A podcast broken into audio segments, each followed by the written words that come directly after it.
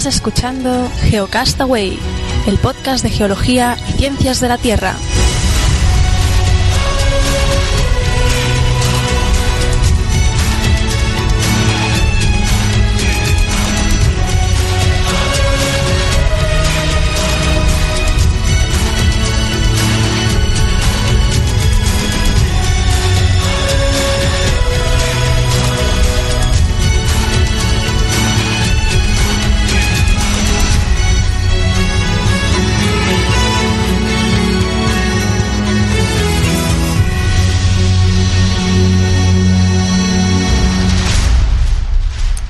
Muy bien, hola amigos geonáufragos del mundo. Estamos aquí en un programa semanal. Sí, sí, estáis escuchando bien. Estamos en un programa semanal donde vamos a comentar algunas noticias que han sucedido últimamente para no saturar un poco el programa que ya hacemos mensual, que va a seguir. Tranquilos todo el mundo, no hay alarmas.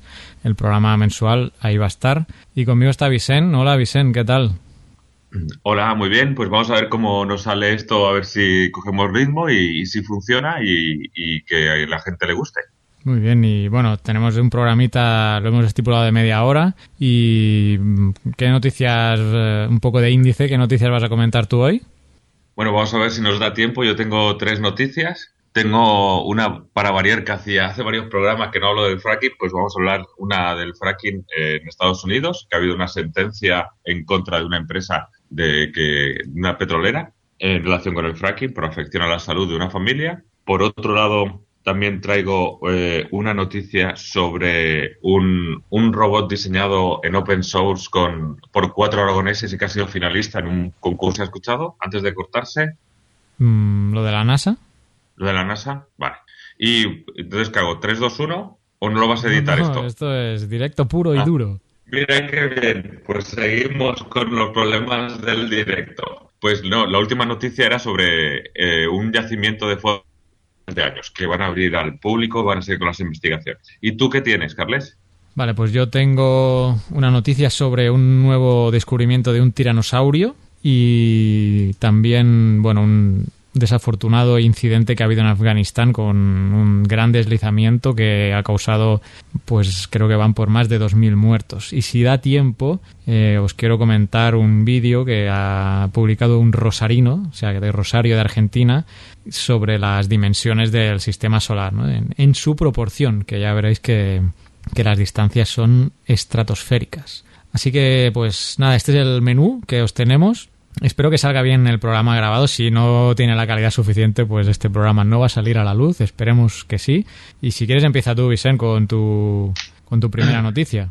Muy bien, pues empezamos con el golpe judicial al fracking. Decir que, bueno, las fuentes del país han preguntado a, la empresa del fracking en España, que es Shale Gas España, y, según ellos recuerda que la legislación medioambiental aquí en Europa es mucho más estricta que en Estados Unidos y que, en principio, según ellos, garantiza la protección del medio ambiente y del control de los posibles tóxicos. Y que en Estados Unidos el fracking se beneficia de lagunas en las leyes. Pues vaya, se está cubriendo de gloria, ¿no? La, el fracking.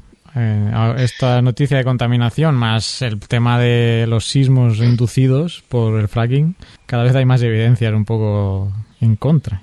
A ver, yo creo que el fracking me parece a nivel de estudio y de seguir mejorando la técnica, yo creo que, es eh, increíble. O sea, poder ser capaces de, de liberar el gas atrapado, el que no está, el, gas no convencional que se llama, en sí, o sea, técnicamente, tecnológicamente, me parece muy atractivo. Lo que creo que, hay que hacer y hay que asegurar es controlar eh, la presión que se ejerce para saber que no se contaminan acuíferos, que no se producen fugas y cuando tú estás ejerciendo presión en el subsuelo a, kilómetros de profundidad, menos un kilómetro y en, la distancia, controlar eso es tan difícil que yo creo que hoy en día es normal que dé estos problemas. Ojalá el fracking pueda llegar algún día a ser una técnica segura y sin afección al medio ambiente. Pero hay que seguir trabajando investigando. Pero yo creo que hoy en día es una barbaridad, aparte de, de, de los gastos y los consumos, por ejemplo, de agua no sé, lo estuvimos viendo cuando hablamos un programa del fracking, ¿no? La, cantidad de agua, las pérdidas de agua,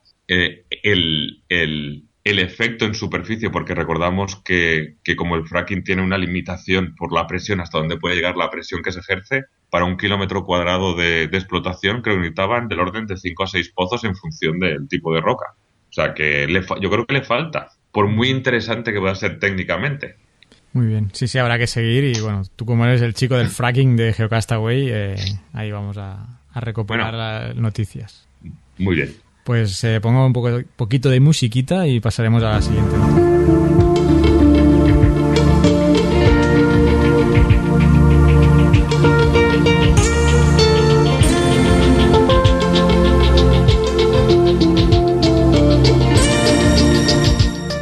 Bueno, y como os decía, mi noticia es sobre un nuevo descubrimiento de un dinosaurio, de un primo, del tiranosaurio rex, de un primo, que han descubierto en China un grupo de científicos y que han publicado en la, en la revista Nature Communications. Este nuevo ejemplar mide unos 9 metros de largo y como os decía es un poco más pequeño, al ser un primito del tiranosaurio es un poco más pequeño y se distingue por tener un hocico bastante largo. El nombre oficial es Kiansosaurus sinensis, creo que lo he dicho bien, pero le han puesto un apodo, que al tener ese hocico tan largo, ¿qué crees que le habrán llamado?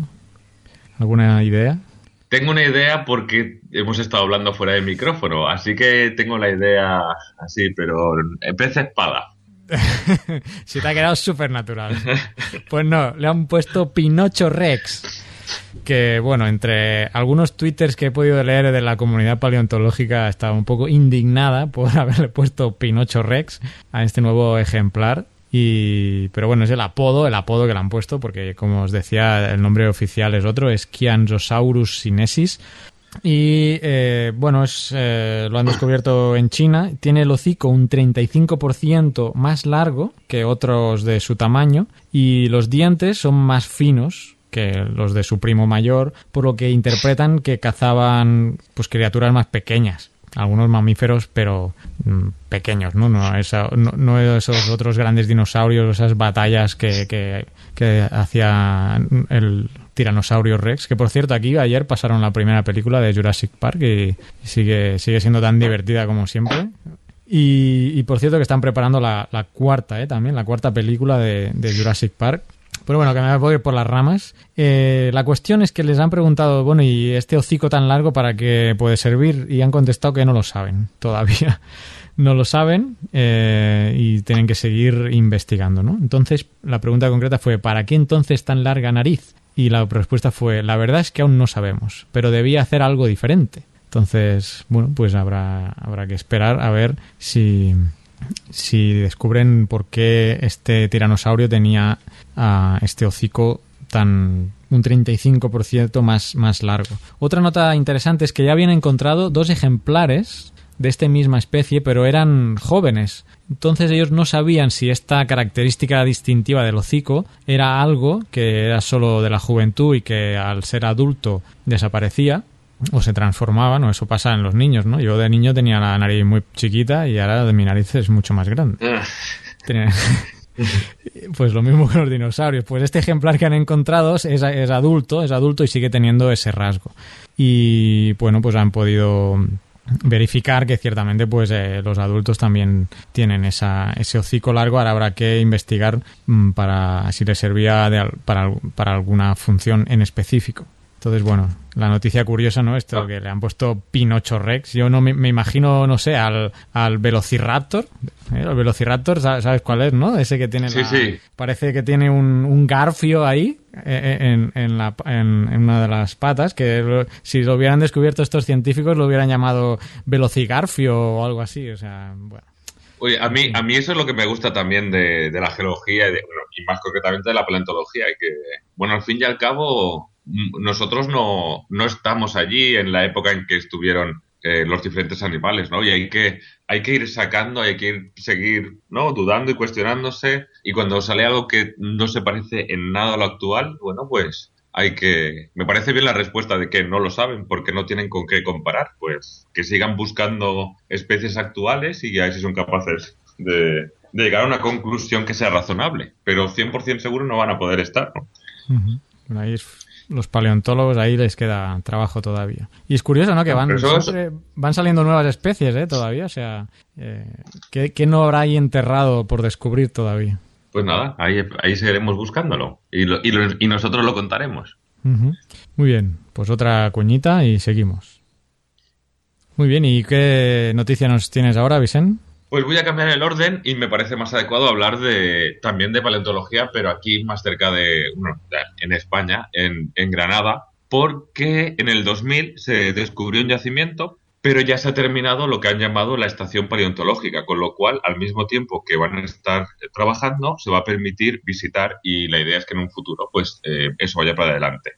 Y es un yacimiento del cuaternario antiguo, estamos hablando de entre 2,5 y 1,5 millones de años de antigüedad, y que representa un paisaje de llanuras, sabanas y grandes ríos, diferente del actual, y que está bastante erosionado, eso sí. Y ahí podemos encontrar, que podemos encontrar? 38 animales diferentes, de los cuales 24 son grandes mamíferos, como el último mastodonte ibérico, el buey más antiguo de Europa Occidental, una jirafa muy extraña, que supongo que también tendrá alguna cualidad que no saben identificar, de origen asiático, un jabalí de río gigante y una hiena parda de origen africano.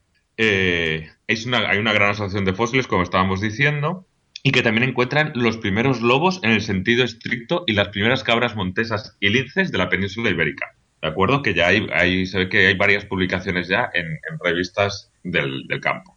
Y nada, como decía, durante el mes de julio van a volver los científicos del, del ICME, del Instituto Geológico y Minero de, España, para seguir con las excavaciones y es cuando empezarán las visitas. O sea que, no sé, supongo que no lo pone, pero entiendo que a través del ICME a ver si se pueden concertar eh, visitas para para poder hacer un poco de, la, visita al patrimonio.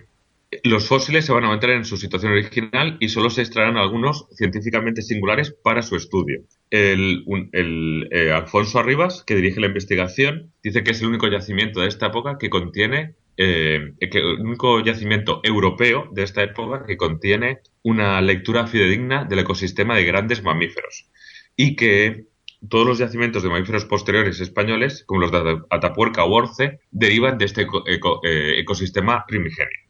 Importante que coexisten tres conjuntos de linajes, los autónomos, autóctonos de aquí, de la península ibérica, los africanos y los asiáticos, algo que no se había visto nunca en yacimientos europeos de edad similar, y que implica o que les hace pensar las dispersiones entre el continente europeo y el africano, posiblemente a través del estrecho de Gibraltar, que como sabemos está a la derecha. Y y que por ahora, en Fonelas, aquí en, Granada, no se han encontrado restos de homínidos. Aunque dada la antigüedad del yacimiento, no es imposible que aparezcan, ¿de acuerdo? Aunque no, no se dan las mejores condiciones para que se hubiesen preservado los restos de, homínidos, ¿de acuerdo? Así que con esta, esta es eh, la, noticia que traía ahora. Muy bien. Pasamos, pasamos a otra cuñita y sigues tú, ¿no? Sí, vamos.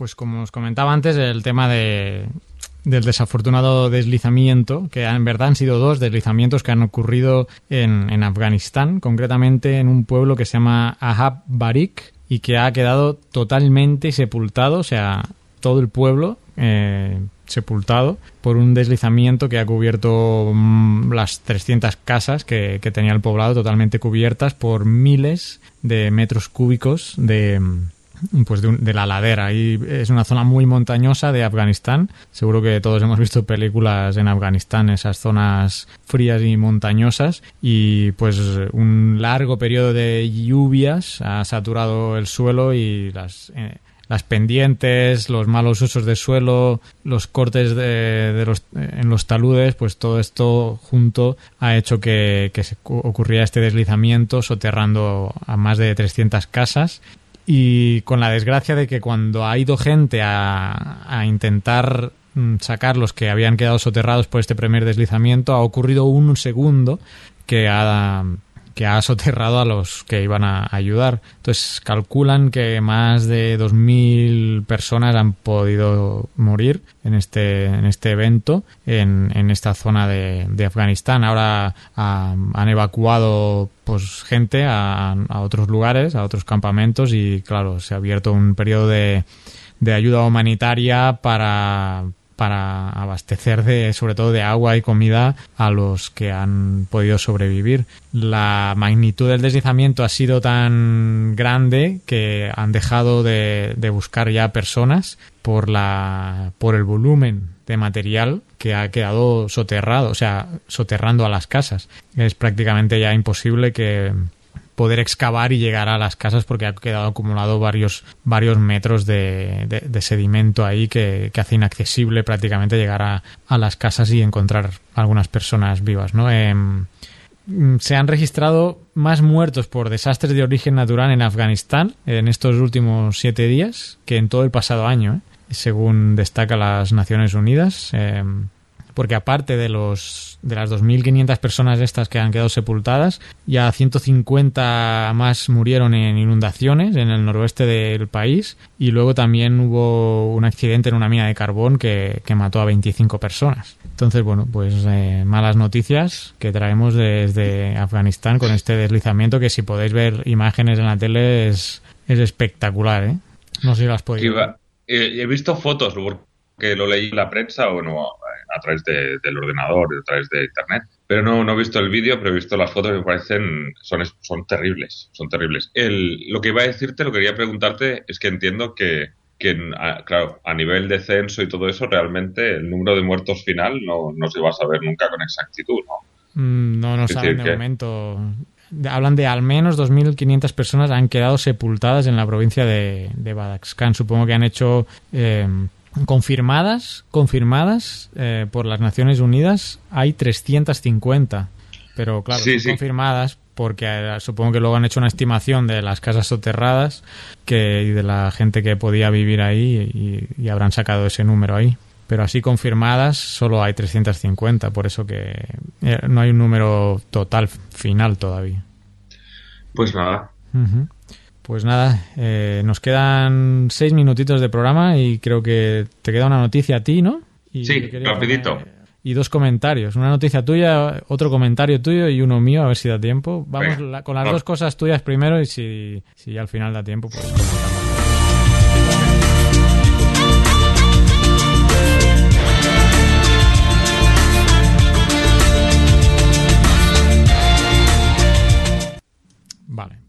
tú dirás. Bueno, pues yo te voy a empezar haciéndote una pregunta. ¿Tú sabes lo que es un hackathon?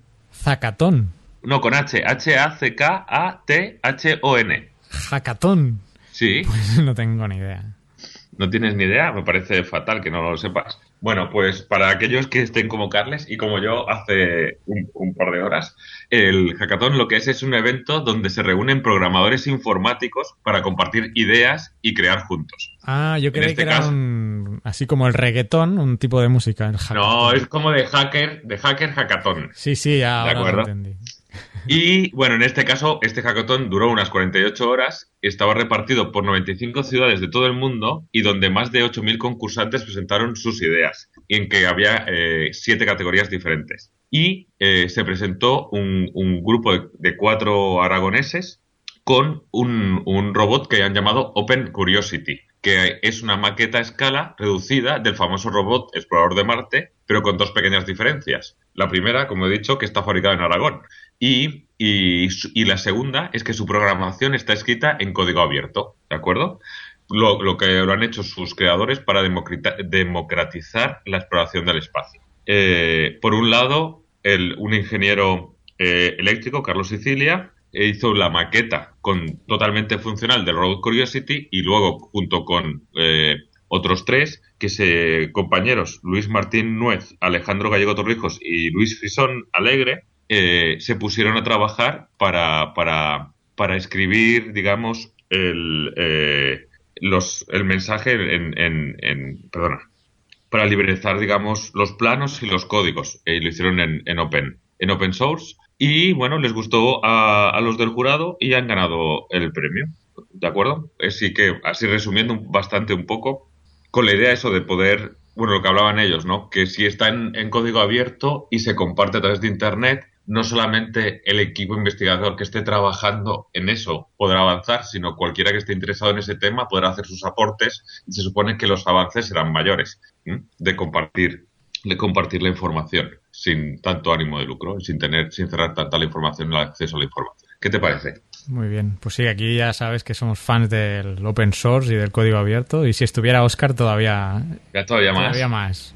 Así que muy bien, nos alegramos por ese por esa iniciativa. Y tenías otro comentario, ¿no? Que te afecta personalmente. Sí, ya para terminar, eh, hablamos en el podcast de, de, este mes, del mes pasado, que era el Geología, es el próximo domingo 11 de mayo, y yo, yo me inscrito para el, de, para el de Valencia, les comenté que era geólogo y me han pedido que si puedo colaborar. Entonces creo que hay siete puntos, eh, es un recorrido con siete paradas y bueno, yo voy a estar en, en la parada número 6 con, con un compañero biólogo y bueno, vamos a ver qué, qué tal sale y eso. Y, a todo el mundo eh, recordamos que era en prácticamente todas las provincias de España se podía, se celebraba el Gelodía. En casi todas, que yo sepa, si no recuerdo mal, era el domingo, este domingo 11 y que se les recomiendo que vayan y que disfruten del, del Gelodía y a los que estén por Valencia y quieran ir, pues yo estaré allí, si alguien quiere saludar, allí estaremos. Sí, sí, fecha y hora para que te vengan a invitar a cervezas. Pues eh, no, ahí no, ahí vamos a estar al solecito, ahí, eso para después, ya que me dejen el contacto para después, no, ahí, eh, el que como he dicho, domingo 11, eh, es de Gestalgar a Chiva, una excursión que va ahí, en, en la, si buscáis Geología Valencia, eh, podéis encontrar el tríptico y la información y dónde están el punto, los puntos de encuentro, donde empieza el recorrido, y, y que yo sepa es eh, la salida el recorrido dura unas 5 horas, con lo cual la, primera salida creo que es a las 9 de la mañana y la última sobre las 12 y media, para poder terminar sobre las 6 de la tarde. Así que nada. Vale, pues pondremos el link en, en el post, ¿no? Muy bien. Vale, te, quedan 30 segundos para la media hora y de programa y solo ya termino eh, anunciándoos que, bueno, quería comentaros que hay un vídeo en YouTube sobre el sistema solar a escala sobre Rosario, en Rosario de Argentina. Esto es un chico que se ha pateado Rosario con las escalas reales, o sea, a escala del sistema solar y ha ido buscando en qué lugar de la órbita de cada planeta coincide con un lugar interesante de la ciudad para para hacer la explicación ahí y de paso visitar, visitar Rosario. Es una iniciativa que me ha gustado y que animo a cualquiera que la haga de, su ciudad para conocerla mejor. Y con esto llegamos a la media hora y como no nos queremos alargar, esperamos que os haya interesado este nuevo programa mensual. Esperemos regresar la semana que viene. semanal, semanal, semanal. Semanal, semanal. Uy, como estoy con el con el, con el mensual. Pues eso, no, semanal, semanal. Y nada, la semana que viene esperemos regresar si no pasa nada, si termina el mundo o tenemos cosas varias que hacer, que siempre, siempre se, alguna, alguna cosa sale, pero esperemos que no. Así que nada, Vicente, hasta la semana que viene. Hasta la semana que viene.